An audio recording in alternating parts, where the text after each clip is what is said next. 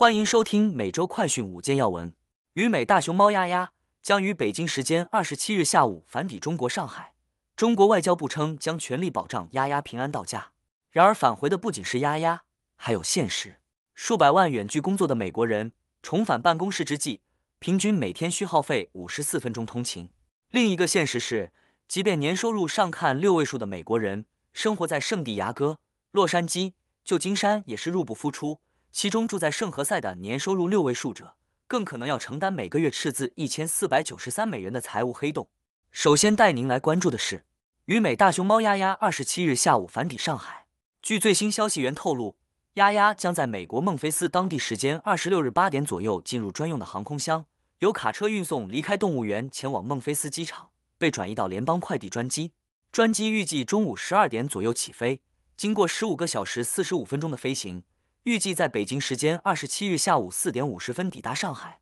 两名美方专家将全程陪同丫丫抵达上海。中国外交部发言人毛宁二十六日在例行发布会上表示，经向主管部门了解，旅居美国孟菲斯动物园的大熊猫丫丫即将按期返回中国。中美双方正积极有序地做好丫丫回国前的各项准备和安排，已经落实了运输方案航线，部署了应急措施，全力保障丫丫平安到家。接下来要带您关注的是。拜登宣布竞选连任，商界大佬积极筹备竞选资金。拜登总统周二二十六日宣布竞选连任后，民主党的商界捐助者便迫不及待要为拜登捐款，以帮助拜登提高支持率，抵御共和党的挑战。亿万富翁领英联合创始人霍夫曼已表示，将为拜登举办筹款活动。曾在二零二零年竞选期间共为拜登筹集了数百万美元，传媒大亨萨班也表示，将尽其所能帮助拜登连任。并计划在二零二四年竞选中筹得更多资金。另外，梦工厂联合创始人、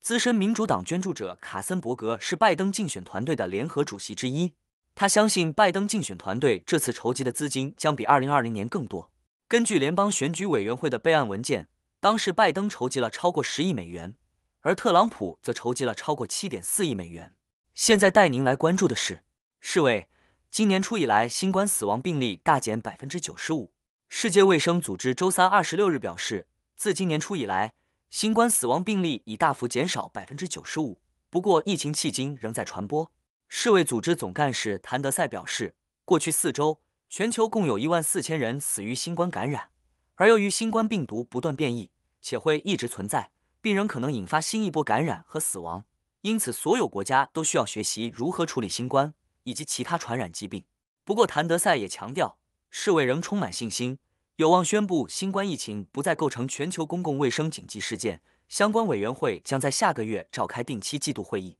接下来带您关注的是，在这些美国城市，收入六位数仍生活不起。根据在线贷款公司 Lending Tree 最新研究显示，即便收入有六位数薪资的美国人，也可能为债务所苦，因为在美国百大城市中有十六座城市的每月基本支出。高于年收入有十万美元的三口之家的月收入，其中加州的大城市最让人负担不起，因为上述的十六座大都市中有半数八座城市位在加州，包括旧金山、圣地亚哥与洛杉矶等。其中被认为挤满科技巨头和百万富翁企业家的圣何塞，即便是年收入十万美元的三口之家，扣除基本支出后，每月仍将出现一千四百九十三美元的赤字。使得圣何塞成为全美最难以生活的大城市榜首。最后带您关注的是，加州这些城市是通勤者的梦魇。随着新冠疫情结束，也让美国数百万远距工作者重回通勤上班的日子。然而，通勤也成为这些人每天必须面对的噩梦。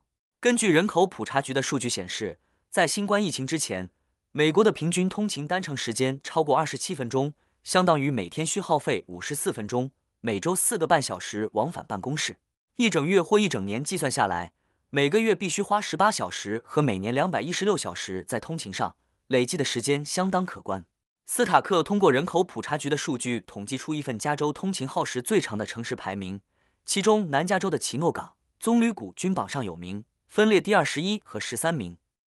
以上是今天的每周快讯五件要闻，更多完整新闻内容，请关注凤凰美洲台微信、隐私、脸书、小红书、TikTok。油管、推特等各社群平台。